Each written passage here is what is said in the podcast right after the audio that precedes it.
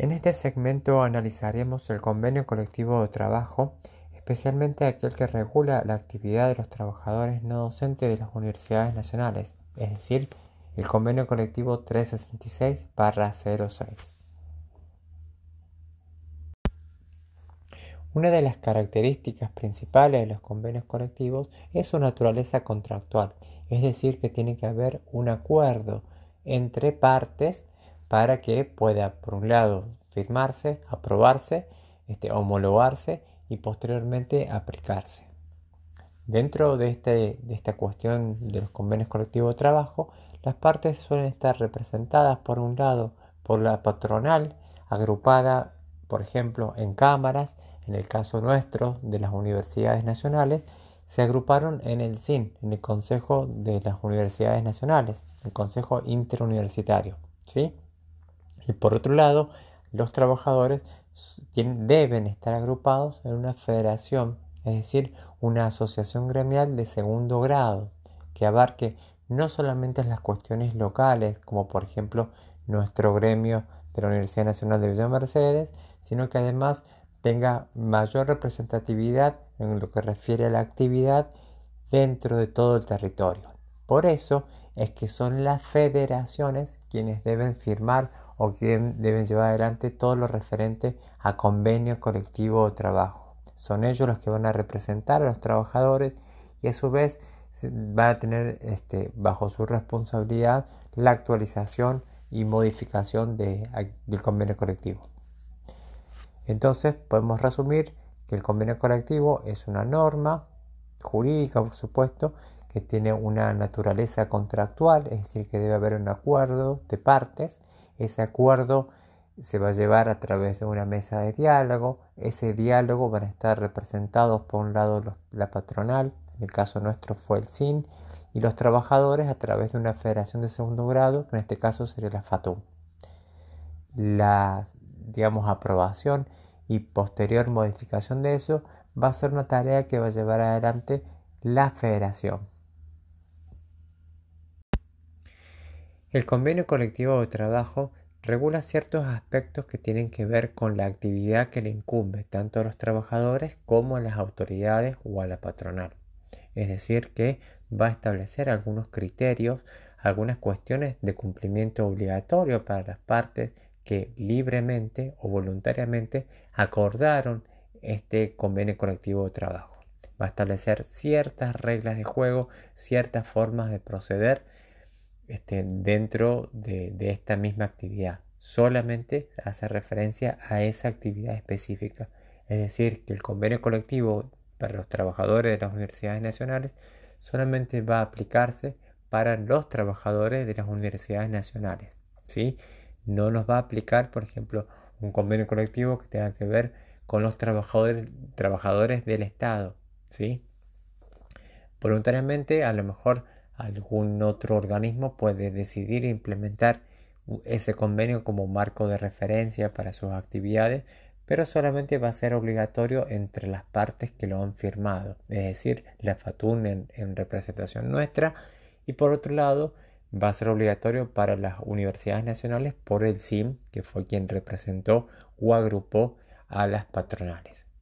Dentro de estas cuestiones que regula el convenio colectivo de trabajo, es muy importante eh, el establecimiento, por supuesto, de algunas cosas, este, algunas tienen mayor importancia y otras, y otras menor, pero lo podemos resumir entre un conjunto de obligaciones y de derechos que de alguna manera tienden a que se realice de manera armónica, de manera adecuada, la actividad que se está regulando.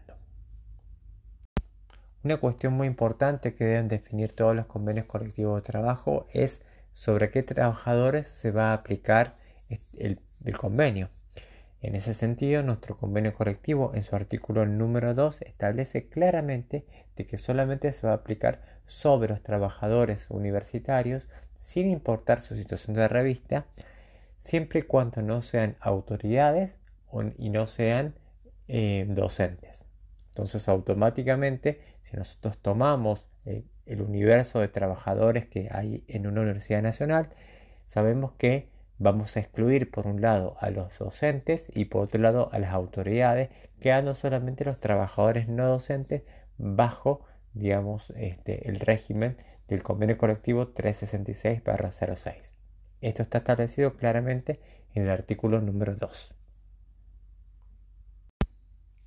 Otra cuestión muy importante que debemos observar de nuestro convenio colectivo de trabajo es que se establece por un lado un ámbito de aplicación, algo que es obligatorio en todos los convenios colectivos de trabajo, pero que de alguna manera en nuestro caso es bastante sencillo de definir. Se va a aplicar sobre todo el territorio de la República Argentina. Por otro lado, también es importante, además del ámbito de aplicación, el periodo de vigencia, es decir, cuánto tiempo va a estar vigente este acuerdo entre partes, este convenio colectivo. Nosotros podemos interpretar que a partir del artículo 4 la vigencia va a ser por dos años, pero va a continuar estando vigente este convenio hasta tanto no se sancione otro posterior. A partir del título segundo, iniciándose en el artículo número 6, el convenio colectivo de trabajo establece los principios generales. Estos principios generales deben entenderse como un conjunto de ideas o conceptos que de alguna manera ayudarán a una correcta interpretación de los artículos posteriores. Siempre es bueno recurrir a los principios generales para entender adecuadamente algún detalle que no sea tan fácil de comprender.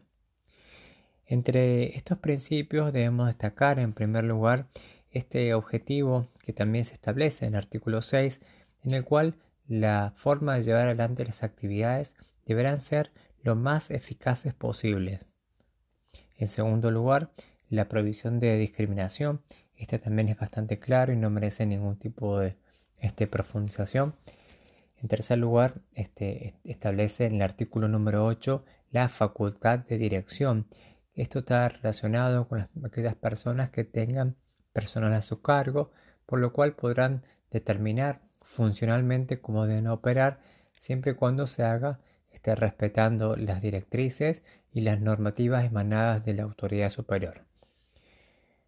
Eh, asimismo, el artículo 9 del convenio colectivo de trabajo establece como único representante del claustro no docente para cuestiones que tengan que ver con lo laboral y, lo que se establece en el convenio colectivo de trabajo a las asociaciones sindicales, ya sean de primer grado como sindicatos local o la federación.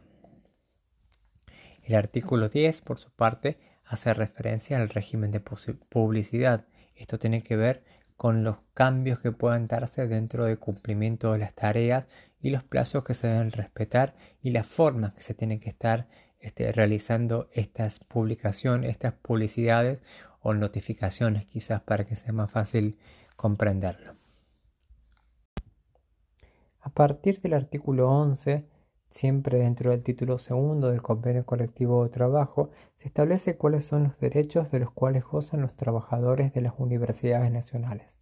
En primer lugar tenemos la estabilidad, es decir, que vamos a permanecer en el puesto de trabajo hasta tanto en cuanto no exista una causal que debe ser debidamente investigada para poder desafectarnos.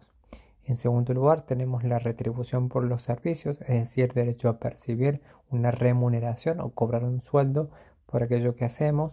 En tercer lugar, la igualdad de oportunidades en la carrera, es decir, que se deben presentar distintas posibilidades para poder desarrollar la carrera administrativa y que todas las personas, todos los trabajadores no docentes tendrán derecho a que se le presenten esas oportunidades.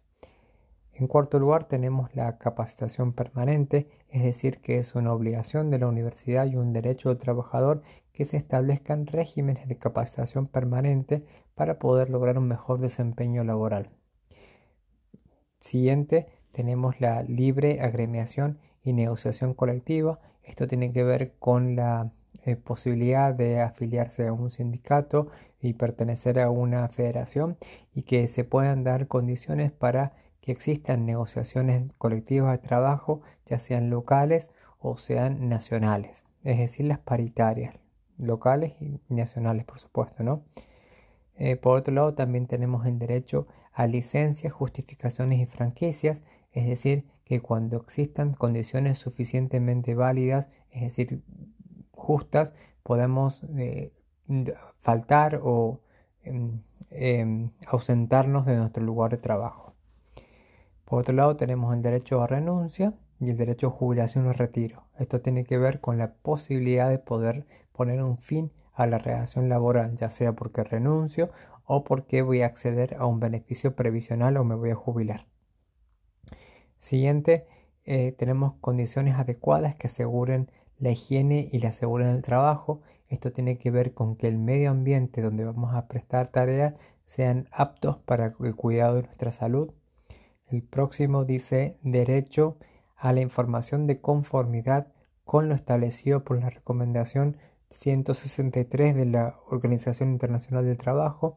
Esto tiene que ver con la negociación colectiva.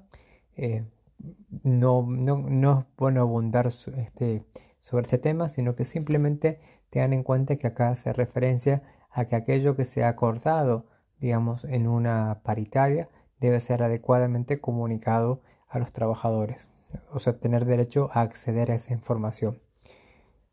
El próximo dice asistencia social para sí y para su familia de acuerdo a la legislación vigente. Esto quizás ahora no, no se aplica mucho porque la asistencia social normalmente ahora la lleva adelante la ANSES, otro organismo del Estado, y digamos la universidad a lo mejor lo que puede hacer es participar frente a un evento que este, requiere cierta cobertura por parte del trabajador, la universidad puede colaborar, pero lo que es asistencia social lo está llevando adelante un organismo único que es la ANSES. Hace unos años, quizás no todos recuerden, o quizás algunos son muy jóvenes, antes cada empleador debe liquidarle el salario familiar, por ejemplo, a sus trabajadores. Como esto ya no ocurre más, esto todavía permanece en el, convenio porque de alguna manera las universidades pueden este, actuar para proteger a la familia o, o el trabajador, ¿no? Veamos un poco lo que pasa con el tema del COVID. A lo mejor aquellos que estuvieron enfermos, la universidad hizo una asistencia a lo mejor remota o, o psicológica, por ejemplo, y eso tiene que ver con este, con este derecho. El próximo dice en compensación e indemnizaciones. Esto tiene que ver con que ante una situación, digamos, que pueda vulnerar algunos de los tipos de los derechos este, reconocidos en este convenio, el trabajador tiene derecho a percibir una indemnización. No necesariamente esa indemnización tiene que ser por despido, sino por ejemplo si lo cambian de sede o, cualquier otra situación que se dé este, de, por medio, eh, el trabajador tiene derecho a percibir una compensación o una indemnización. El próximo habla de la posibilidad de interposición de recursos. Esto tiene que ver con eh, los instrumentos administrativos, los remedios procesales, digamos, reconocidos por la ley de procedimiento administrativo frente a decisiones que se tomen. Es decir, que frente a una decisión que toma una, una autoridad, el trabajador no docente puede pedir que se revise esa, esa, esa resolución o esa disposición este, a través de los distintos remedios procesales como los recursos que normalmente se conocen. Este, y finalmente eh, se reconoce el derecho a participación eh, en las este, organizaciones gremiales, ya sean de primer grado, de segundo grado o incluso de tercero. Siempre también una cuestión muy importante antes de terminar con este artículo de, los derechos es, comprender que esta enumeración que se hace de la letra A a la letra N no es de ninguna manera taxativa. Mm, es decir, que no, no, no, van a ser únicamente esos derechos, sino que simplemente acá se enumeran algunos y que se pueden ir ampliando a medida que vayanse presentando distintas circunstancias o distintas situaciones en la universidad sin perjuicio, por supuesto, entendiendo que las paritarias locales también pueden ir aumentando esa cantidad de derechos. El artículo 12, por su parte, establece cuáles son los deberes que deben someterse o deben cumplir todos los trabajadores no docentes de las universidades nacionales. También son una serie de obligaciones enumeradas de la letra A a la letra O y vamos a ir leyendo tratando de hacer una breve explicación de cada una de ellas. A. Prestar el servicio personalmente, encuadrando su cumplimiento en principios de eficiencia y eficacia, capacitándose para ello y de acuerdo a las condiciones y modalidades que resulten del presente convenio. Esto quiere decir que vamos a prestar el servicio de la mejor manera posible, buscando siempre capacitarnos, perfeccionando, perfeccionándonos para alcanzar un, mejor servicio, para poder brindar una mejor prestación de ese servicio. B. Observar una actitud ética acorde con su calidad de empleado universitario y conducirse con respeto y cortesía en sus relaciones con el público y el resto del personal. Esto tiene que ver simplemente con el respeto, con ciertas em, cuestiones de, de, presencialidad, de la forma en la que nos dirigimos, esto tiene que ver con el respeto, con la cortesía y entendiendo justamente que nosotros somos trabajadores de una universidad nacional y que eso nos obliga a tener una actitud a lo mejor diferente que puede tener un trabajador que mm, hace otro tipo de tareas que no tienen tanta formalidad como la nuestra. Es decir, que hay que guardar cierto comportamiento, hay que guardar a lo mejor algún criterio de vestimenta, algún criterio eh, que tiene que ver con el trato hacia los demás trabajadores de la universidad, no importa cuál es su situación, ya sean autoridades, sean docentes o sean otros compañeros, que estén en una jerarquía superior o inferior o sean compañeros de trabajo y también con las personas que están fuera de la universidad, por supuesto también con los estudiantes. C. Responder por la eficacia y rendimiento de la gestión del personal del área a su cargo. Esto tiene que ver con las personas que tienen personal a cargo y, y vamos a ser los principales responsables porque esas personas cumplan eficientemente la tarea que les ha sido encomendada. Esto no tiene que ver con el control de las horas, con el control de ausentismo, eso es una cuestión totalmente separado. Esto tiene que ver con el desempeño de esas personas. Muchas ocasiones es necesario recibir instrucciones o que nos digan qué es lo que tenemos que hacer y esa es la obligación del jerárquico superior. Es decir, que si nosotros tenemos personal a cargo, debemos dar las instrucciones, debemos velar para que se realice la, tarea lo más eficiente posible y nosotros vamos a responder por los resultados a los que llegue el personal que esté a nuestro, a nuestro cargo. D. Respetar y hacer cumplir dentro del marco de competencia de su función el sistema jurídico vigente este artículo o, este apartado es extremadamente importante porque tiene que ver con esa obligación que nosotros tenemos de que se cumpla la ley. Y cuando hablamos de ley, hablamos desde la Constitución Nacional hasta una resolución de un consejo de escuela, supongamos. Nosotros tenemos la obligación de observar y hacer observar el cumplimiento de la norma. Siempre. B obedecer toda orden emanada del superior jerárquico competente que reúna las formalidades del caso y tenga por objeto la realización de actos de servicio compatibles con la función de la gente. Esto simplemente es obedecer, digamos, aquello que se nos instruye, aquellos que se nos dice que debemos hacer. Pero ojo, este tenemos que hacerlo o pensarlo de alguna manera con lo que dijimos anterior, con lo que respetar el sistema jurídico vigente. ¿sí? Es decir, que ante, la situación de que nos ordenen hacer algo que es ilegal, nosotros podríamos negarnos este, sin ningún inconveniente. Pero en principio estamos obligados a cumplir con aquellas directivas o aquellas instrucciones que provengan de un superior jerárquico. F.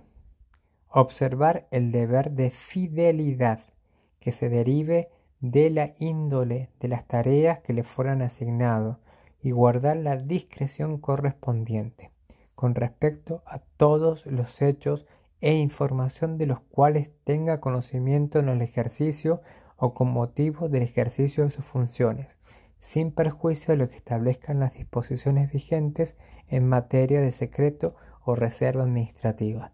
Esto tiene que ver que al momento de realizar las tareas uno puede a lo mejor entrar en contacto con algún tipo de información que, tenga alguna situación que es preferible manejarla con mucha discreción. Eh, esencialmente todos en nuestro puesto de trabajo tenemos que eh, ser astutos, ser discretos, ser diplomáticos con la información que manejamos, porque no nos corresponde a nosotros dar publicidad de esa información. ¿sí? Entonces debemos eh, guardarnos para nosotros y para el cumplimiento de nuestra tarea aquella información en la cual hemos este, llegado a tomar conocimiento. G. Llevar a conocimiento de sus superiores todo acto, omisión o procedimiento que causare o pudiere causar perjuicio a la institución universitaria, configurar delito o resultar una aplicación ineficiente de los recursos públicos.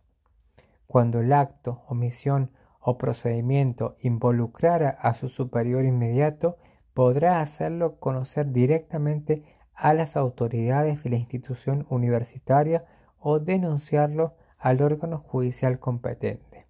Esto tiene que ver nuevamente con esta cuestión de que si se te da una instrucción que sea este, ilegítima o ilegal que puede llevar a que se utilicen de manera inadecuada recursos de la universidad o que pueda este, constituir un acto delictivo, nosotros podemos este, no cumplirla y podemos denunciar esta situación ya sea ante las autoridades de la misma universidad o ante el mismo Poder Judicial. H. Concurrir a la citación por la instrucción de un sumario, teniendo obligación de prestar declaración solo cuando se lo requiera en calidad de testigo. Esto también tiene que ver con la garantía de defensa eh, y con la obligación también de presentarse, a personarse, digamos, cuando exista un sumario, es decir, un proceso de investigación administrativo y tomar, o prestar, mejor dicho, declaración solamente cuando somos testigos. Esa es la obligación, cuando somos testigos. Si nosotros somos los que estamos siendo investigados, podemos negarnos a declarar, podemos este, em, justamente hacer uso del derecho de defensa y decir que no vamos a declarar porque obviamente nadie está obligado a declarar en su contra. Esa distinción es muy importante, tener en cuenta que frente a un sumario podemos ser o testigos o podemos ser el acusado o el investigado. Si somos los investigados, podemos decir no voy a declarar. Si somos testigos, estamos obligados a declarar. Y someterse a examen psicofísico en la forma que determine la reglamentación. Es decir, que la universidad, cuando reglamente, por ejemplo, un examen psicofísico anual, podría convocarnos a que nos revisen en cuestiones físicas y psíquicas para ver si somos aptos para el desempeño de nuestro puesto de trabajo. De ninguna manera esta situación puede eh, constituir un hecho discriminatorio, es decir, que no puede servir como excusa para desvincular a un trabajador o desvincularlo de un cargo, supongamos. ¿sí? Esta situación no se puede prestar, sino que por el contrario la universidad, ante un trabajador que se vea disminuido en sus capacidades, deberá adaptar el puesto de trabajo para que él pueda seguir cumpliéndolo. O buscarle otro es donde, donde pueda realizarlo de acuerdo a sus capacidades. Pero no puede servir como excusa para desvincular o este, eh, remover de un cargo a un trabajador. J. Permanecer en el cargo en caso de renuncia por el término de 30 días corridos, si antes no fuera reemplazada o aceptada su emisión o autorizado a cesar en sus funciones. Esto tiene que ver con la continuidad de las tareas, es decir, que nosotros renunciamos y si no se ha eh, llevado adelante el proceso para este, establecer un reemplazo, debemos permanecer en ese puesto de trabajo por lo menos durante 30 días. K. Excusarse de intervenir en toda actuación que pueda originar interpretaciones de parcialidad. Esto tiene que ver que al momento de que haya que intervenir en un expediente, eh, en, cualquier tipo de actuación, eh, debemos excusarnos, es decir, debemos apartarnos, tenemos que decir, no, yo no voy a trabajar sobre este expediente porque eh, yo tengo algún interés que a lo mejor van a nublar mi vista o van a hacer que yo tire para algún lado porque tengo una conveniencia, tengo un interés. Supongamos que habría que hacer una contratación, digamos, de, algo y, ahí se presente un familiar de, supongamos que yo trabajase en compra y se, va a contratar a alguien este, y dentro de esas personas que se ofrecen está un familiar mío o está, no sé, mi marido, mi esposa, lo que sea, y ahí evidentemente habría un interés. Entonces, como trabajo en compras, yo debería apartarme y decir yo no voy a intervenir porque hay un interés mío personal sobre esta cuestión.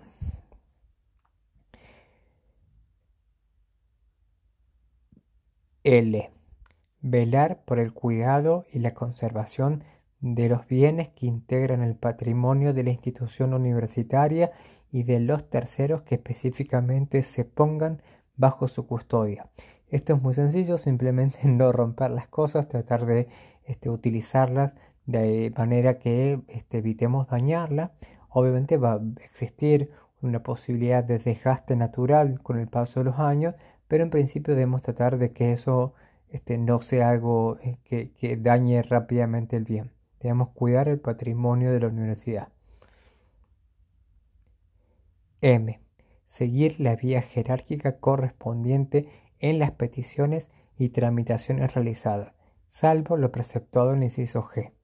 Esto tiene que ver con, este, si nosotros queremos hacer una petición, primero debemos hacer referencia a nuestro superior jerárquico no docente, luego debemos ir con el superior de esa persona, es decir, tenemos que seguir un caminito.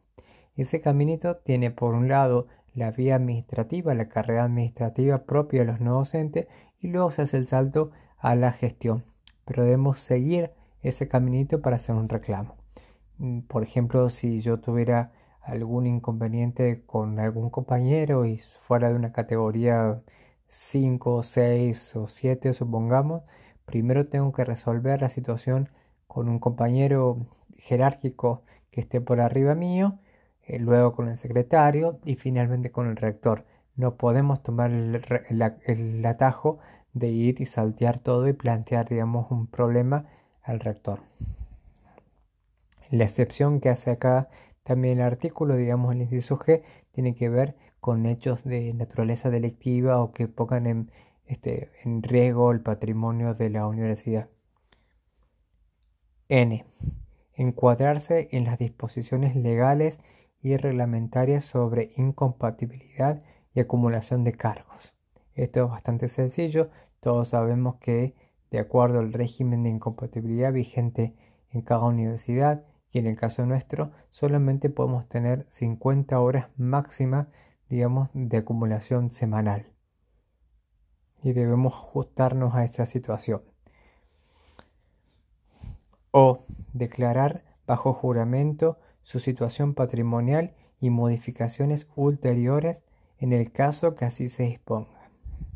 Esto tiene que ver con este, la obligación de que, esto tiene que ver con la precaución, digamos, que a veces se debe tomar a la hora de combatir la corrupción este, y el enriquecimiento ilícito. Por lo tanto, cuando se sancionó el convenio colectivo de trabajo, cuando se homologó, mejor dicho, eh, estaba muy clara esta, idea de la lucha contra la corrupción y se agregó este artículo justamente para hacer un seguimiento para ver que no haya un enriquecimiento ilícito de los trabajadores. Eh, actualmente creo que ninguna universidad, a no ser los cargos de dirección, normalmente tienen que presentar el formulario correspondiente ante la Oficina Anticorrupción. El resto de nosotros, por suerte, no tenemos que hacerlo porque la verdad que es un trámite bastante complejo. Esas serían más o menos las obligaciones que están establecidas en nuestro convenio colectivo de trabajo. El artículo 13, por su parte, establece cuáles son las prohibiciones, es decir, aquellas acciones que se encuentran totalmente prohibidas para los trabajadores de las universidades nacionales. Vamos a ir leyéndolas para que queden también claras. A. Patrocinar trámites o gestiones administrativas referentes a asuntos de terceros que se vinculen con sus funciones. Esto tiene que ver asumir, por ejemplo, la gestión de un expediente, por ejemplo, eh, que tenga que ver que sea de una persona ajena. ¿sí? Por ejemplo, alguien me contacta y me dice, mira, tengo que pedir equivalencia, te voy a dejar este, los papeles, que yo vaya, presente y lleve adelante la gestión o, o lleve adelante, digamos, todo ese expediente para que se logre este, un resultado, para obtener una resolución. Esto no significa que no podemos ingresar a nombre, una nota a nombre de otro, supongamos, ¿no? Esto tiene que ver con hacerse cargo de la presentación y gestión como si fuera un pedido propio, ¿sí? Hay que hacer esa distinción. Em, segundo, o B, dirigir, administrar, asesorar, patrocinar, representar o prestar servicios remunerados o no a personas de existencia visible o jurídica que gestionen o exploten concesiones o privilegios de la institución universitaria a la que pertenezca o de la que fueran proveedores o contratistas. Esto es bastante sencillo, esto tiene que, esto tiene que ver, por ejemplo, si se contrata una empresa de limpieza o una empresa, supongamos, de catering para un evento, nosotros como trabajadores no docentes no podemos formar parte de esa, empresa, ya sea como asesores, como empleados, ad honorem o con, una remuneración fija o variable. No podemos estar en los dos lugares al mismo tiempo. Si somos empleados de la universidad, no podemos pertenecer a esa, empresa que le vaya a prestar algún servicio o algún tipo de este, proveedor de bienes para, para la universidad. C recibir directa o indirectamente beneficios originados en contratos, concesiones o franquicias que celebre u otorgue la institución universitaria. Esto tiene que ver también con lo anterior, muy vinculado, es decir, que nosotros tampoco podemos ser, por ejemplo, beneficiarios de una de un llamado este, a, compras, a licitación, nosotros no podríamos salir beneficiados por más que sea una sociedad que yo tenga una participación mínima, de ninguna manera podría ser beneficiado. Hay una previsión expresa. La única excepción de esto tiene que ver con los contratos, por ejemplo, de prestación de servicios docentes. ¿sí? Esa es la excepción. E. e. Aceptar dádivas, obsequios u otros beneficios o obtener ventajas de cualquier índole con motivo u ocasión del desempeño de sus funciones. Esto tiene que ver con que no podemos recibir este, algún regalito, alguna cuestión em, o alguna cosa que sea patrimonialmente em, significativa, por supuesto.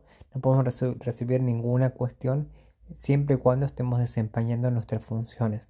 Es decir, que por ejemplo, yo no puedo recibir, si estoy en, el área jurídica y tengo que hacer un dictamen para otorgar una licencia, por ejemplo, yo no puedo recibir un regalo de la persona por la cual yo emití ese dictamen porque salió favorable.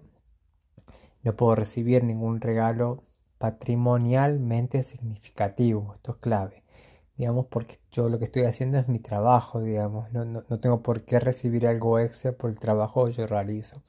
Ahora, si vienen con un chocolatito, o algún gesto, una tarjetita, una cosita así, no sé, algún detalle, un kilo de asado, aunque no sé si ya no sería este, patrimonialmente este, significativo un kilo de asado por el precio, eso sí puede ocurrir, digamos, ahí no, no habría ningún problema. El tema es cuando recibimos alguna cuestión que sea patrimonialmente significativa, es decir, que tenga algún valor económico, patrimonial, digamos, este, importante o relevante. F.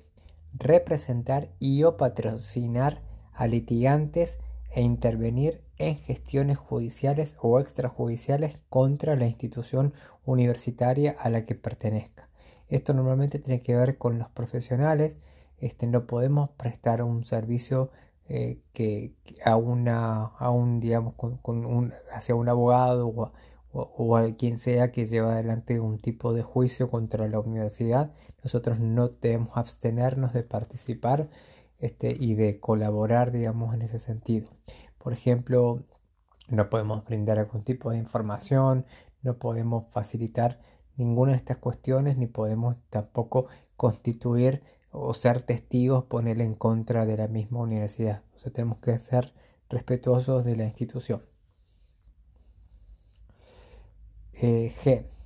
Desarrollar toda acción u omisión que suponga discriminación por razón de raza, religión, nacionalidad, opinión, sexo o cualquier otra condición o circunstancia personal o social. Aquí nuevamente hablamos de la prohibición de discriminación que ya la hemos visto previamente como uno de los principios generales del convenio y acá es muy clara y una cuestión significativa que la deja abierta, digamos. No solamente son estas cuestiones que nombra acá, nacionalidad, sexo y demás cuestiones, sino cualquier otra circunstancia personal o social que pueda generar una este, separación de personas. H hacer uso indebido o con fines particulares del patrimonio universitario. Eso también, este, eso es muy importante. Eso quizás se recuerdan como un buen ejemplo, eh, que en algunos, en, la provincia de Buenos Aires, por ejemplo, unos docentes utilizaron el Zoom para hacer una despedida de solteras, invitaron a algunos strippers, bueno, tiene que ver con eso, no darle un uso indebido a las este, instalaciones de la este, universidad. Y creo que se me olvidó uno, que es el D, perdón, es el, es el, el, apartado D, que, tiene, que dice valerse directa o indirectamente de facultades o prerrogativas inherentes a sus funciones para fines ajenos a dicha función o para realizar proselitismo o acción política. Digamos que esto de alguna manera no puede servir, qué sé yo, yo quiero, este, soy candidato a concejal, supongamos, y, y, digo sí porque yo soy, eh, no sé, asesor jurídico de, los BIME eh, y utilizo los símbolos de los BIME y, esas cuestiones para eh, mi campaña política, digamos. Eso está completamente prohibido ya sea gremial o sea de, cualquier índole que tenga que ver con el proselitismo este, político, está prohibido hacer uso justamente de, las funciones o, o, del cargo mismo por el cual, este, en el cual me desempeño. El artículo 12, por su parte, establece cuáles son los deberes que deben someterse o deben cumplir todos los trabajadores no docentes de las universidades nacionales. También son una serie de obligaciones enumeradas de la letra A a la letra O y vamos a ir leyendo tratando de hacer una breve explicación de cada una de ellas. A. Prestar el servicio personalmente, encuadrando su cumplimiento en principios de eficiencia y eficacia, capacitándose para ello y de acuerdo a las condiciones y modalidades que resulten del presente convenio. Esto quiere decir que vamos a prestar el servicio de la mejor manera posible, buscando siempre capacitarnos, perfeccionando, perfeccionándonos para alcanzar un, mejor servicio, para poder brindar una mejor prestación de ese servicio. B. Observar una actitud ética acorde con su calidad de empleado universitario y conducirse con respeto y cortesía en sus relaciones con el público y el resto del personal. Esto tiene que ver simplemente con el respeto, con ciertas em, cuestiones de, de, presencialidad, de la forma en la que nos dirigimos, esto tiene que ver con el respeto, con la cortesía y entendiendo justamente que nosotros somos trabajadores de una universidad nacional y que eso nos obliga a tener una actitud a lo mejor diferente que puede tener un trabajador que mm, hace otro tipo de tareas que no tienen tanta formalidad como la nuestra. Es decir, que hay que guardar cierto comportamiento a que guardar a lo mejor algún criterio de vestimenta, algún criterio eh, que tiene que ver con el trato hacia los demás trabajadores de la universidad, no importa cuál es su situación, ya sean autoridades, sean docentes o sean otros compañeros que estén en una jerarquía superior o inferior o sean compañeros de trabajo y también con las personas que están fuera de la universidad, por supuesto también con los estudiantes. C. Responder por la eficacia y rendimiento de la gestión del personal del área a su cargo.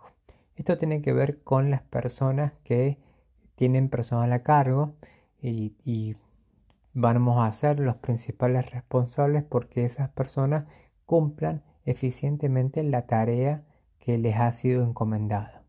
Esto no tiene que ver con el control de las horas, con el control de ausentismo, eso es una cuestión totalmente separado.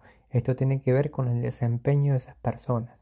Muchas ocasiones es necesario recibir instrucciones o que nos digan qué es lo que tenemos que hacer y esa es la obligación del jerárquico superior. Es decir, que si nosotros tenemos personal a cargo, debemos dar las instrucciones, debemos velar para que se realice la, tarea lo más eficiente posible y nosotros vamos a responder por los resultados a los que llegue el personal que esté a nuestro, a nuestro cargo. D. Respetar y hacer cumplir dentro del marco de competencia de su función el sistema jurídico vigente este artículo o, este apartado es extremadamente importante porque tiene que ver con esa obligación que nosotros tenemos de que se cumpla la ley. Y cuando hablamos de ley, hablamos desde la Constitución Nacional hasta una resolución de un consejo de escuela, supongamos. Nosotros tenemos la obligación de observar y hacer observar el cumplimiento de la norma. Siempre.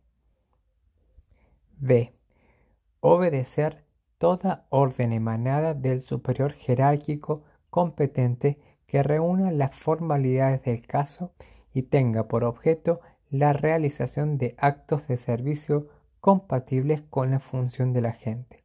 Esto simplemente es obedecer, digamos, aquello que se nos instruye, aquellos que se nos dice que debemos hacer. Pero ojo, este tenemos que hacerlo o pensarlo de alguna manera con lo que dijimos anterior con lo que respetar el sistema jurídico vigente. Es decir, que ante, la situación de que nos ordenen hacer algo que es ilegal, nosotros podríamos negarnos este, sin ningún inconveniente. Pero en principio estamos obligados a cumplir con aquellas directivas o aquellas instrucciones que provengan de un superior jerárquico. F. Observar el deber de fidelidad que se derive de la índole de las tareas que le fueran asignadas y guardar la discreción correspondiente con respecto a todos los hechos e información de los cuales tenga conocimiento en el ejercicio o con motivo del ejercicio de sus funciones, sin perjuicio de lo que establezcan las disposiciones vigentes en materia de secreto o reserva administrativa. Esto tiene que ver que el momento de realizar las tareas uno puede a lo mejor entrar en contacto con algún tipo de información que, tenga alguna situación que es preferible manejarla con mucha discreción. Eh, esencialmente todos en nuestro puesto de trabajo tenemos que eh, ser astutos, ser discretos, ser diplomáticos con la información que manejamos, porque no nos corresponde a nosotros dar publicidad de esa información. ¿sí? Entonces debemos eh, guardarnos para nosotros y para el cumplimiento de nuestra tarea aquella información en la cual hemos este, llegado a tomar conocimiento. G. Llevar a conocimiento de sus superiores todo acto, omisión o procedimiento que causare o pudiere causar perjuicio a la institución universitaria, configurar delito o resultar una aplicación ineficiente de los recursos públicos. Cuando el acto, omisión o procedimiento involucrara a su superior inmediato, podrá hacerlo conocer directamente a las autoridades de la institución universitaria o denunciarlo al órgano judicial competente. Esto tiene que ver nuevamente con esta cuestión de que si se te da una instrucción que sea este, ilegítima o ilegal, que puede llevar a que se utilicen de manera inadecuada recursos de la universidad o que pueda este, constituir un acto delictivo, nosotros podemos este, no cumplirla y podemos denunciar esta situación ya sea ante las autoridades de la misma universidad o ante el mismo Poder Judicial. H. Concurrir a la citación por la instrucción de un sumario, teniendo obligación de prestar declaración solo cuando se lo requiera en calidad de testigo. Esto también tiene que ver con la garantía de defensa eh, y con la obligación también de presentarse, a personarse, digamos, cuando exista un sumario, es decir, un proceso de investigación administrativo y tomar o prestar, mejor dicho, declaración solamente cuando somos testigos. Esa es la obligación, cuando somos testigos. Si nosotros somos los que estamos siendo investigados, podemos negarnos a declarar, podemos este, em, justamente hacer uso del derecho de defensa y decir que no vamos a declarar porque obviamente nadie está obligado a declarar en su contra. Esa distinción es muy importante, tener en cuenta que frente a un sumario podemos ser o testigos o podemos ser el acusado o el investigado. Si somos los investigados, podemos decir no voy a declarar. Si somos testigos, estamos obligados a declarar. Y someterse a examen psicofísico en la forma que determine la reglamentación. Es decir, que la universidad, cuando reglamente, por ejemplo, un examen psicofísico anual, podría convocarnos a que nos revisen eh, en cuestiones físicas y psíquicas para ver si somos aptos para el desempeño de nuestros puestos de trabajo. De ninguna manera esta situación puede eh, constituir un hecho discriminatorio, es decir, que no puede servir como excusa para desvincular a un trabajador o desvincularlo de un cargo, supongamos. ¿sí? Esta situación no se puede prestar sino que por el contrario, la universidad ante un trabajador que se vea disminuido en sus capacidades deberá adaptar el puesto de trabajo para que él pueda seguir cumpliéndolo. O buscarle otro es donde, donde pueda realizarlo de acuerdo a sus capacidades. Pero no puede servir como excusa para desvincular o este, eh, remover de un cargo a un trabajador. J permanecer en el cargo en caso de renuncia por el término de 30 días corridos, si antes no fuera reemplazada o aceptada su emisión o autorizado a cesar en sus funciones. Esto tiene que ver con la continuidad de las tareas, es decir, que nosotros renunciamos y si no se ha eh, llevado adelante el proceso para este, establecer un reemplazo, debemos permanecer en ese puesto de trabajo por lo menos durante 30 días. K. Excusarse de intervenir en toda actuación que pueda originar interpretaciones de parcialidad. Esto tiene que ver que al momento de que haya que intervenir en un expediente, eh, en, cualquier tipo de actuación, eh, debemos excusarnos, es decir, debemos apartarnos, tenemos que decir, no, yo no voy a trabajar sobre este expediente porque eh, yo tengo algún interés que a lo mejor van a nublar mi vista o van a hacer que yo tire para algún lado porque tengo una conveniencia, tengo un interés. Supongamos que habría que hacer una contratación, digamos, de, algo y, ahí eh, se presente un familiar de, supongamos que yo trabajase en compra y se, se va a contratar a alguien este, y dentro de esas personas que se ofrecen está un familiar mío o está, no sé, mi marido, mi esposa, lo que sea, y ahí evidentemente habría un interés. Entonces, como trabajo en compras, yo debería apartarme y decir yo no voy a intervenir porque hay un interés mío personal sobre esta cuestión.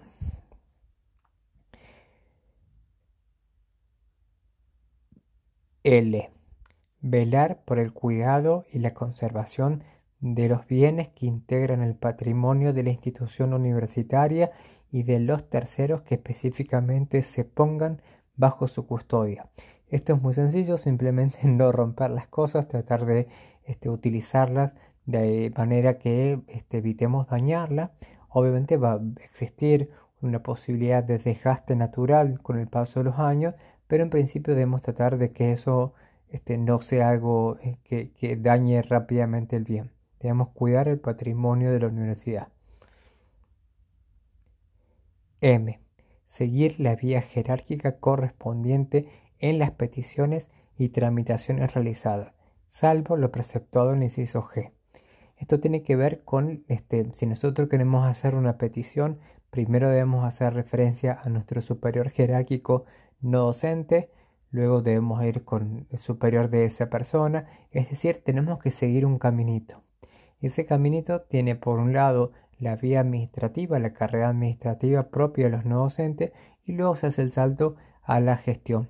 Pero debemos seguir ese caminito para hacer un reclamo. Mm, por ejemplo, si yo tuviera algún inconveniente con algún compañero y fuera de una categoría 5, 6 o 7, supongamos, primero tengo que resolver la situación con un compañero jerárquico que esté por arriba mío eh, luego con el secretario y finalmente con el rector. No podemos tomar el, atajo de ir y saltear todo y plantear, digamos, un problema al rector.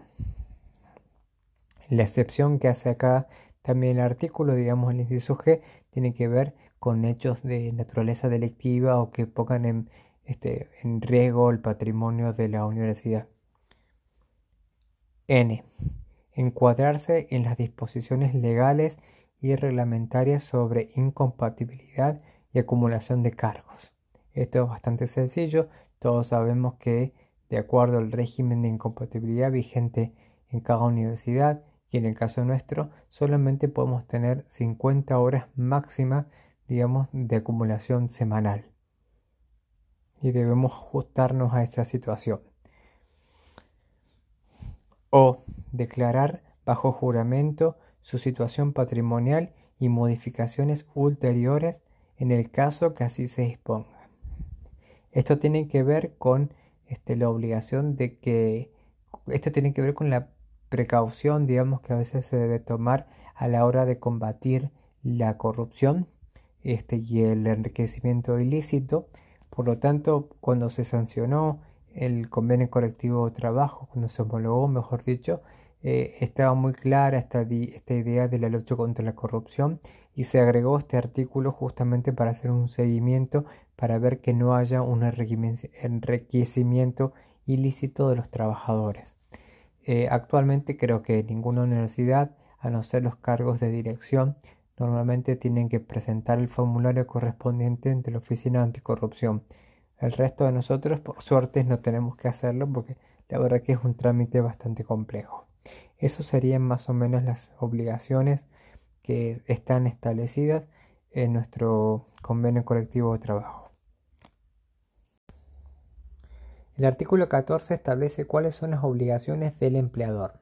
Vamos a ir leyendo cada uno de los apartados y haciendo algún tipo de observación o comentario al respecto. En primer lugar, A tenemos observar las normas legales sobre higiene y seguridad en el trabajo, así como las disposiciones sobre pausas y limitaciones a la duración del trabajo establecidas en la legislación vigente y en el presente convenio.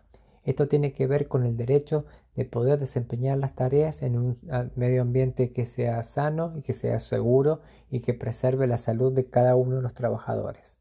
B. Garantizar al trabajador ocupación efectiva de acuerdo con su calificación laboral, salvo por razones fundadas que impidan el cumplimiento o cumplir esta obligación.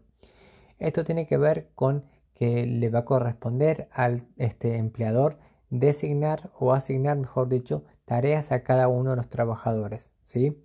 Y que esas tareas deben ser acordes con su calificación, ya sea por su cargo, por su categoría o por su capacitación o su formación. C. Cumplir con las obligaciones que resulten de las leyes, este convenio colectivo de trabajo y los sistemas de seguridad social, a modo de posibilitar al trabajador el goce íntegro y oportuno de los beneficios que tales disposiciones acuerden, Esto tiene que ver esencialmente con la obligación, por ejemplo, de pagar los aportes y las contribuciones este, que derivan del salario, por supuesto, para que el día de mañana podamos gozar, por ejemplo, de la jubilación, de la obra social, este, distintas cuestiones que tienen que ver con la seguridad social. D. Depositar en tiempo y en forma los fondos correspondientes a la seguridad social y aportes sindicales, sindicales perdón, a su cargo, así como aquellos en los que se actúe como agente de retención.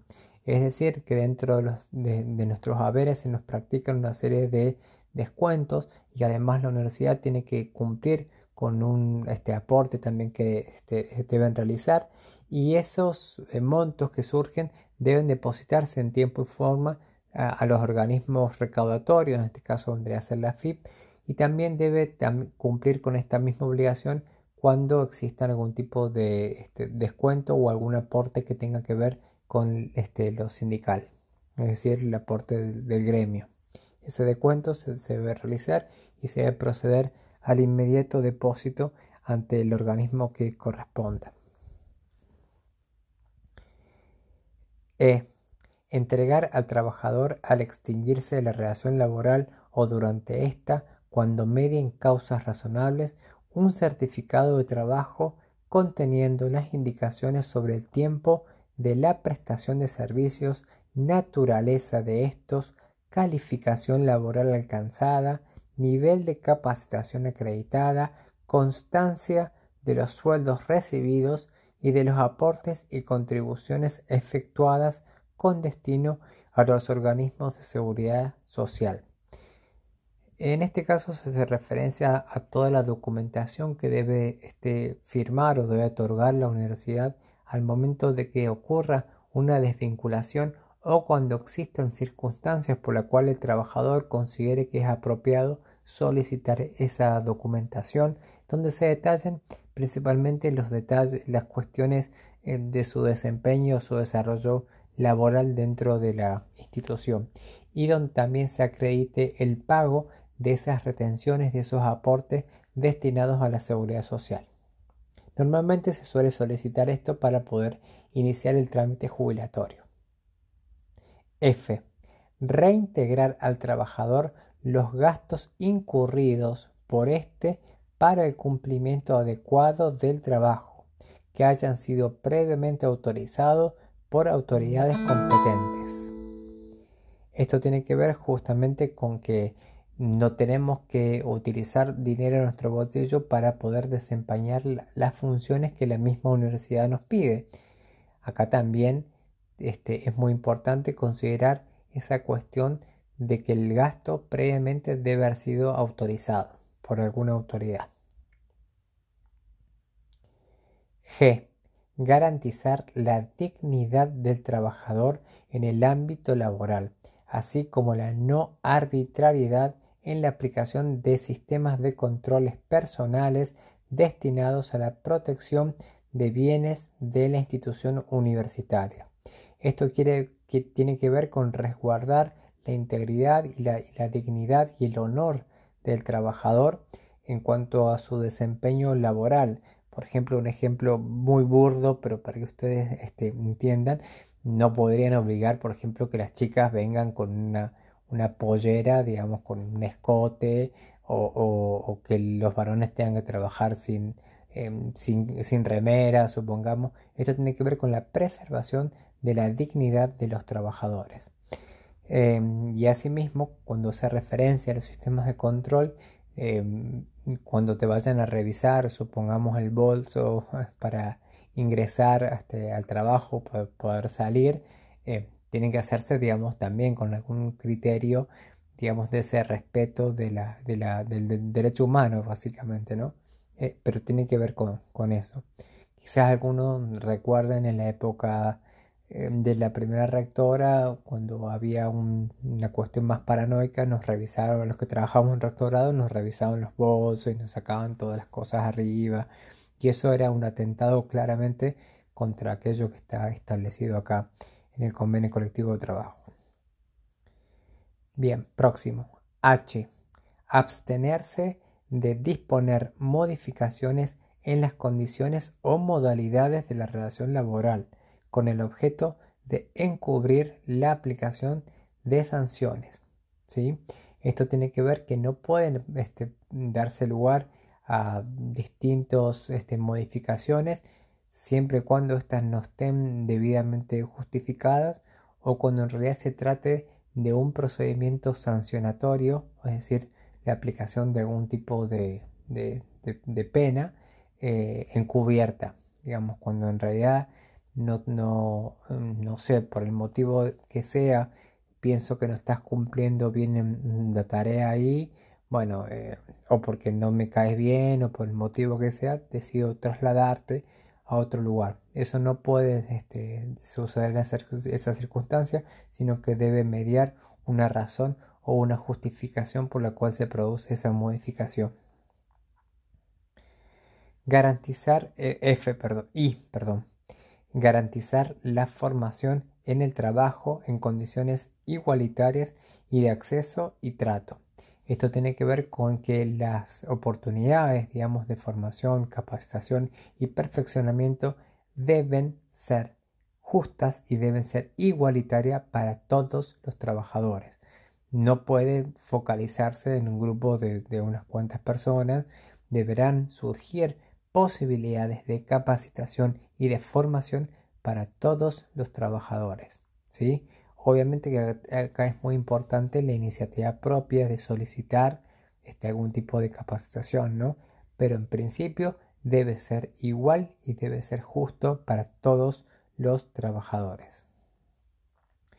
Y finalmente J, este, informar mensualmente a los organismos sindicales signatarios, es decir, aquellos organismos que han firmado el convenio colectivo de trabajo, en forma fehaciente las alteraciones en la situación de revista que se operen, tanto en su padrón de afiliados y las que incidan en sus derechos y obligaciones sindicales. Esta es una obligación de la universidad de comunicar al sindicato o a la federación cualquier tipo de situación que se hubiera producido y que de alguna manera repercuta en distintos este, intereses que pueda tener el sindicato. En los últimos artículos del título segundo, es decir, del 15 al 20, se hacen referencia a distintas cuestiones que en algunos casos son muy importantes para nosotros como trabajadores. De manera resumida podemos hablar de dos circunstancias. Por un lado, el respeto a la dignidad del trabajador como cuestión muy importante y por otro lado tiene que ver con las tareas que se van a este, realizar y como por ejemplo al momento de que se den las circunstancias de cambios o modificaciones deben respetarse algunas cuestiones que son bastante claras en el convenio. En primer lugar, lo que tenemos que decir es que eh, cualquier trabajador no docente podrá realizar tareas de mayor o menor jerarquía siempre y cuando se, se respete esa jerarquía que el trabajador haya obtenido.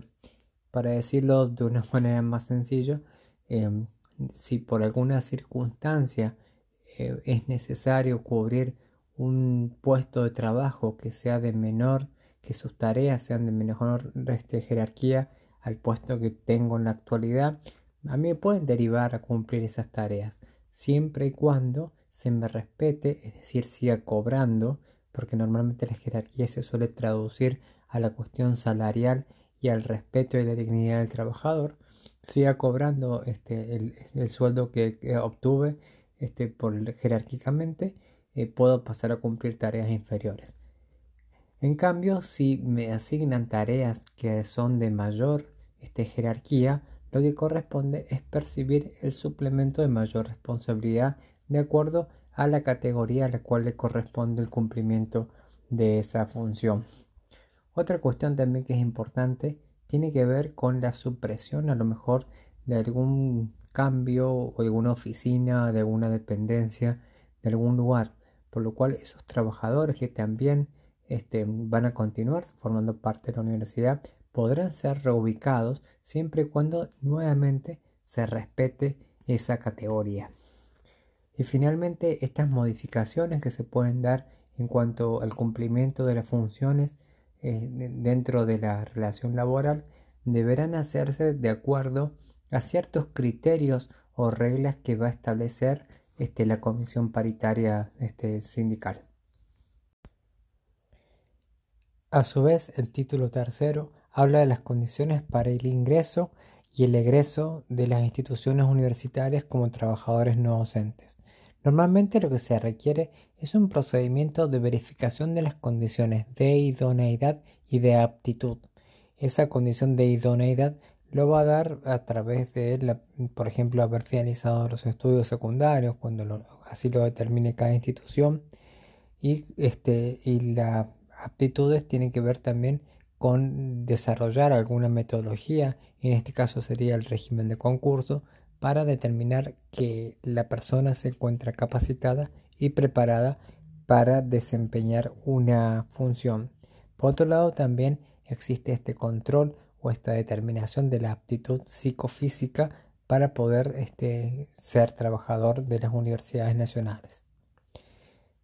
Finalmente, la, la relación laboral, es decir, el egreso de la institución universitaria, se va a producir de acuerdo a distintas circunstancias, entre ellas, por ejemplo, la renuncia, la jubilación, algún tipo de sanción que determine la exoneración o la cesantía definitiva, el retiro voluntario, por el fallecimiento, obviamente, este, y demás cuestiones. Lo que es importante es entender esta, que en el artículo, en el título tercero, perdón, se establece cuáles son las condiciones de ingreso generales que tienen que ver con el, control de idoneidad y el control de aptitud para poder desempeñarse como no docente. Y también, finalmente, las condiciones o, o las circunstancias por las cuales se puede dar finalizada la relación laboral. El título 4 hace referencia al régimen de concursos. Inicia en el artículo 24, 24 perdón, y se extiende hasta el 46. Em, este, este, este, esta cuestión del régimen de concursos em, principalmente hace referencia a cuáles van a ser los procedimientos o cuáles van a ser el mecanismo mediante el cual las universidades deben eh, cubrir los cargos que se vayan este, presentando dentro de cada una de las instituciones. Recordemos que también las condiciones más específicas o, aquellas que tienen que ver con cuestiones más detalles eh, van a ser acordadas por eh, la comisión paritaria particular en conjunto con las autoridades. Es decir, que a través de una paritaria particular se van a establecer alguna cuestión adicional y que de alguna manera Em, sirva para interpretar o complementar aquello dispuesto en estos, en estos artículos. Eh, entre líneas generales podemos entender que mm, quien va a llamar a concurso va a ser la, autoridad competente para eso, que eh, tiene que existir este, dentro de este régimen de concurso, estos llamados a concurso, deben otorgarse los plazos suficientes para que cualquiera pueda presentarse. Em, para que se puedan presentar las personas. Eh, debe haber este, posibilidad de rever aquello que se va haciendo durante el concurso, ya sean los dictámenes de los jurados o la designación misma de los jurados. También otra cuestión que es muy importante tener en cuenta son la distinción de las clases de concurso. Hay concursos que van a ser cerrados, otros concursos que van a ser abiertos, ¿sí?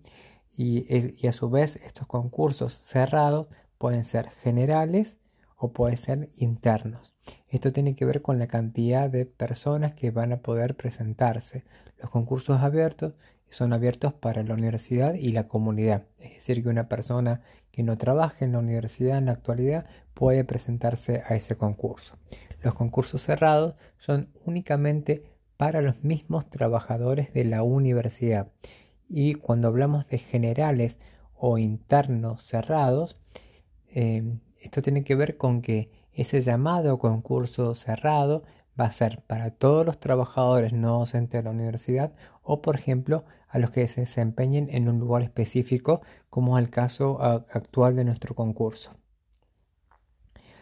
Em, se deben respetar una serie de principios también y una serie de pasos. No es muy complicado, yo les recomiendo que lo lean directamente del convenio y este, el reglamento nuestro de, concursos hace, digamos, este, respeta este, este procedimiento. Si hay alguna cuestión que no quede claro, no hay problema, lo podemos este, ahondar y, aclarar. Algún concepto que puede resultar extraño es el de veedor gremial. El veedor gremial actúa de alguna manera como eh, garante de que el procedimiento se haga de acuerdo a lo que establece el propio convenio colectivo de trabajo y que sea un procedimiento justo, que sea un procedimiento válido eso, esa es la tarea y la función del veedor gremial. No interviene directamente en el proceso, sino que observa a fin de que se eh, cumplan con lo, establecido con las leyes vigentes. Em, lo que también es importante, digamos, es el artículo 39, en donde están los principios que tienen que ver la objetividad y la confiabilidad la validez de los instrumentos a utilizar y la distribución razonable de las calificaciones.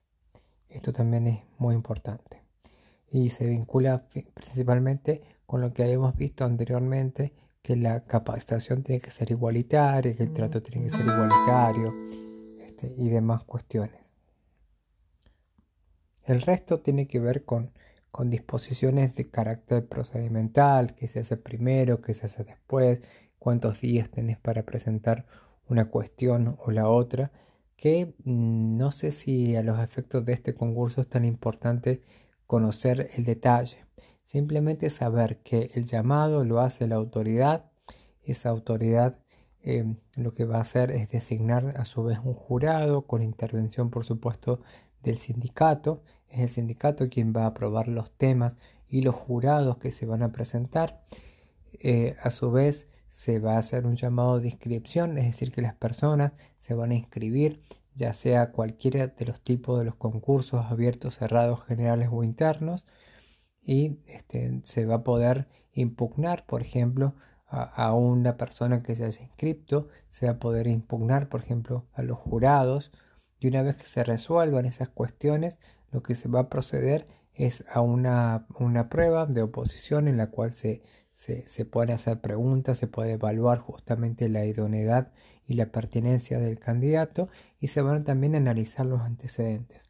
Una vez que se haya realizado ese trámite, el jurado va a emitir un dictamen y ese dictamen que este, emite el jurado luego va a ser tomado por el rector para determinar y designar a la persona en caso de corresponder o declarar desierto este concurso. Ese básicamente sería el procedimiento. En el título quinto, a partir del artículo 47, el convenio colectivo de nos habla de los agrupamientos y retribuciones. Así pues, reconoce la existencia de cuatro agrupamientos diferentes. Los agrupamientos son una manera de clasificación de los trabajadores de acuerdo a las funciones o a las tareas que cumplen dentro de la institución universitaria. Entonces, como dijimos previamente, existen cuatro agrupamientos reconocidos en nuestro convenio colectivo de trabajo. Estos son administrativo, mantenimiento, producción y servicios generales, técnico profesional y de asistencial. A su vez también el convenio colectivo de trabajo establece los tramos, es decir, una vinculación que tiene que ver con la carrera administrativa y el nivel de jerarquía que se va presentando. Ese nivel de jerarquía representa mayor responsabilidad con respecto a las tareas y por supuesto este, una mayor remuneración. Estos tramos son tres, el tramo mayor, el tramo intermedio y el tramo inicial. Estos tramos no son iguales para, todas las, para todos los agrupamientos. Así pues, el agrupamiento técnico profesional, los profesionales, no existe tramo inicial, sino que inician desde el tramo intermedio. Em, por otro lado, también algo que es importante destacar, que es una categoría. La categoría tiene que ver con los niveles jerárquicos de cada uno de los agrupamientos. A cada categoría le van a corresponder asimismo funciones específicas. que es lo que está contenido en la ordenanza 3. A su vez, el cargo, esto quizás es lo que siempre hay mayor confusión, el cargo es la posición concreta de la gente, es decir, de cada uno de nosotros en la planta no docente en la institución universitaria. Como normalmente solemos decir, es el raviolito que ocupamos dentro de esa estructura. ¿Sí? No tiene que ver ni con la categoría, aunque está muy relacionada, por supuesto, pero el cargo es el lugar donde ocupamos en ese, ese, raviolito que ocupamos dentro de la estructura. Nosotros podemos modificar el cargo, podemos ir a un, cargo o al otro, pero como ya vimos antes, lo que siempre se debe respetar es la categoría, que es la franjita em, horizontal, digamos, que está en, el, en, la ordenanza 3. Siempre se debe respetar esa jerarquía es decir, la categoría. Esta, el cargo a su vez importa un conjunto de funciones, atribuciones y responsabilidades conforme a lo previsto en las respectivas estructuras orgánicas, funcionales y que corresponde a cada trabajador según su categoría de revista. Es decir, que el cargo, como dijimos antes, va a significar, digamos, un conjunto de responsabilidades, un conjunto de obligaciones y un conjunto de atributos eh, que, tienen que ver justamente con este cargo.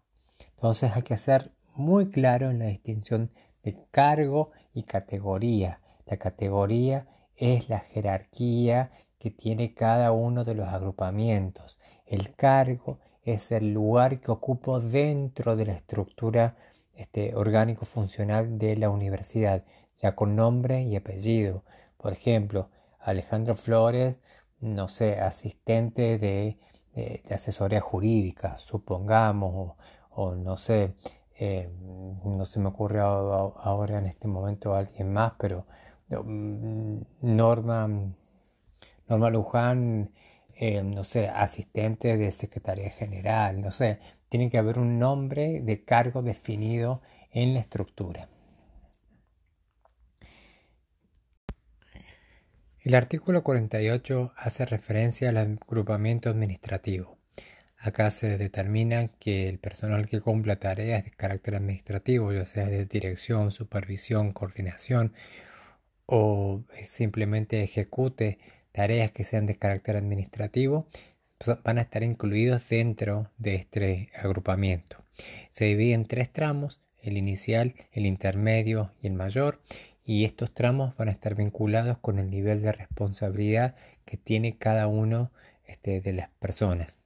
Eh, así, por ejemplo, en el tramo mayor van a tener como responsabilidad la este, dirección, coordinación, este, planificación de las tareas que sean de carácter administrativo y como también establecer las políticas y los planes de conducción y preparación de programas genéricos, digamos, siempre administrativos. El tramo este, intermedio a su vez tiene la responsabilidad de supervisar principalmente a los agentes que se encuentran en el tramo inicial.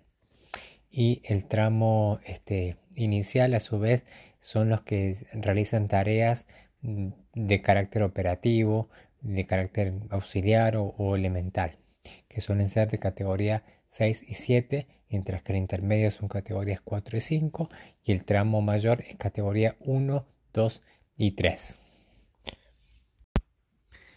El artículo 49 hace referencia al agrupamiento, mantenimiento, producción y servicios generales. Dentro de este agrupamiento se van a incluir a todos los trabajadores que desempeñen algún tipo de tareas que tengan que ver con la producción, el mantenimiento, conservación de bienes, vigilancia, limpieza de locales y edificios públicos, manejo de equipos y vehículos destinados al servicio y las que impliquen atención a otros agentes y al público. Acá hay que distinguir en esta última parte, sobre todo con el tema de atención del otro agrupamiento que es el asistencial, que tiene que ver con tareas de salud. Acá hay que ser bien claro con esta distinción. El agrupamiento eh, de mantenimiento, producción y servicios generales también va a estar dividido en tres tramos, el mayor, el intermedio y el inicial. Algo que es muy importante es que el tramo mayor solamente tiene hasta la categoría 2, es decir, que para este agrupamiento no hay categoría 1. Eso es algo muy importante tenerlo en cuenta. El tramo mayor va a tener este, como principal responsabilidad la administración, este, la programación, es decir, la planificación y control de distintas actividades este, que estén vinculadas con lo que le corresponde al agrupamiento. El tramo intermedio, a su vez, van a funcionar como eh, este, colaboración y como apoyo, digamos, al personal del tramo mayor y además van a tener también tareas de supervisión del tramo este, inicial. Finalmente, el tramo inicial también van a tener tareas que sean de carácter operativo, auxiliar o elemental, que van a ser las categorías 6 y 7. El artículo 50 hace referencia al agrupamiento técnico profesional. En este agrupamiento van a estar incluidos los trabajadores que se desempeñen como profesionales o como técnicos. Entonces vamos a tener una distinción inicial en este agrupamiento. Por un lado van a estar los profesionales para los cuales se les requiere que posean título universitario necesariamente y que este, dentro de las tareas que desempeñen hagan uso justamente de esos conocimientos adquiridos mediante el título universitario. Específicamente, por supuesto, ¿no? Eh, este, este, la característica de este, este agrupamiento, este, esta cuestión de los profesionales dentro del agrupamiento técnico profesional, es que eh, no tiene tramo inicial, sino que inmediatamente ingresan por el tramo intermedio, es decir, categorías 4 y 5, y tienen un tramo mayor que comprende las categorías 1, 2 y 3. Normalmente las tareas que tienen que estén vinculadas con el este, tramo profesional tienen que ver con, la con el asesoramiento o puesta en marcha de cuestiones vinculadas a su profesión, al ejercicio de la profesión, es decir, su área de competencia, su área de conocimiento. Eh, mientras que el tramo intermedio también puede tener algún tipo de tareas de supervisión a personal que esté en el tramo inicial. Así, asimismo, también se divide, como dijimos antes, en este mismo agrupamiento en técnico. Estos van a, abarcar, digamos, aquellas personas que deben poseer también títulos universitarios, pero que no es necesariamente un requisito. Solamente se va a poder excluir, digamos, esta cuestión cuando no exista un, título emitido oficialmente por una universidad para la especialidad que este se requiere o, por ejemplo, em, eh, tenga suficiente idoneidad o suficiente experiencia para el desempeño de las tareas. Em, recordemos que los títulos técnicos universitarios son normalmente títulos que tienen tres años de duración. Em, recordemos también que poseer, digamos, el título no automáticamente te hace o te ubica en un agrupamiento o en el otro. ¿sí? El, agrupamiento como, como, profesional va a ser una decisión que va a tener que tomar la, universidad, digamos, y que, y que, no se va a hacer solamente por poseer el título. Eh, entonces habíamos dicho que los técnicos a su vez sí tienen los tres tramos, es decir, inicial, intermedio y mayor. Este, y también van a tener distintos tipos de eh, funciones de acuerdo a este, a este agrupamiento. En la parte técnica por supuesto y van a tener un tramo mayor con la categoría 2 y 3 también únicamente. No hay categoría 1 para el tramo para, el agrupamiento técnico profesional para el sector técnico. No hay categoría 1 eh, si tienen el tramo mayor, mayor con categoría 2 y 3 tramo intermedio en categoría 4 y 5 y tramo inicial con las categorías 6 y 7.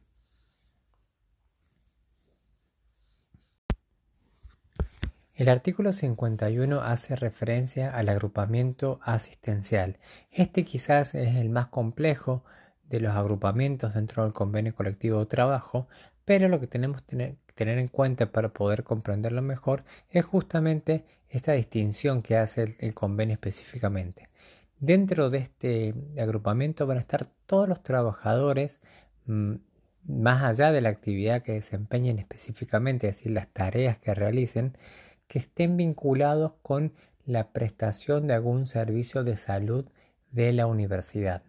Así pues, dentro de este mismo, dentro de un mismo agrupamiento, vamos a tener distintos subgrupos, son cuatro específicamente de la letra A a la letra D, en donde van a agrupar a trabajadores de acuerdo a las tareas que realicen, siempre y cuando ésta se realice en un centro de atención de la salud, ¿sí? Entonces vamos a tener el subgrupo A que va a contener a los profesionales que brindan servicios de salud, médicos, bioquímicos, este, odontólogos, em, kinesiólogos, obstetra, todos los profesionales de salud van a estar contenidos en este, con este agrupamiento este asistencial dentro del subgrupo A. Este, este subgrupo también va a tener los tres tramos, mayor, intermedio e inicial, pero el tramo mayor va a ser solamente categoría 2 y 3, es decir, que no tienen categoría 1.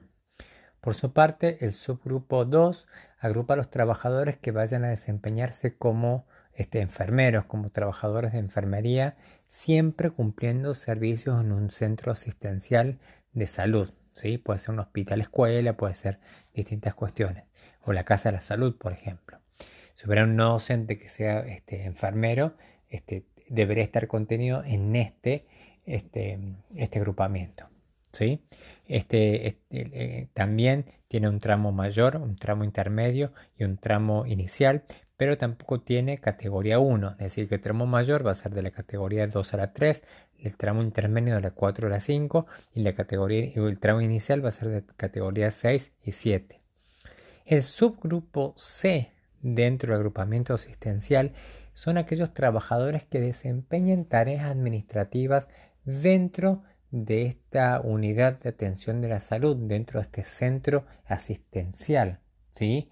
Por ejemplo, si mañana tuviéramos un hospital escuela y alguien va, por ejemplo, a la parte de facturación de obras sociales, estaría dentro del agrupamiento asistencial, eh, comprendido por supuesto en este subgrupo C, o sea, tareas administrativas eh, dentro de este, un centro asistencial, dentro de un hospital, dentro de un, lugar de, atención de la salud. ¿sí? Este, la característica de este subgrupo es que tiene los tres tramos completos, es decir, que el tramo mayor va a tener categoría 1, 2 y 3, el tramo intermedio va a tener categoría 4 y 5 y el tramo inicial va a ser categoría 6 y 7. Finalmente, el subgrupo D, digamos, para ser trabajadores que se desempeñen en cuestiones de mantenimiento, de limpieza, eh, similares a los que realizan los trabajadores del agrupamiento de mantenimiento, producción y servicios generales, solo que se van a desempeñar dentro de unas instalaciones este, hospitalarias o de atención de la salud. Es decir, que si el día de mañana tenemos un hospital de escuela, el personal, digamos, de limpieza que esté afectado a, ese, a esa instalación va a estar dentro del subgrupo D del este, agrupamiento de, este, asistencial. ¿sí? Una cuestión que es importante, este, este, si bien posee los tres tramos, es decir, mayor, intermedio e inicial, el tramo mayor, la máxima categoría a la cual se puede aspirar, es la categoría 3. El tramo intermedio también está comprendido por las categorías 4 y 5 y el tramo inicial por las categorías 6 y 7.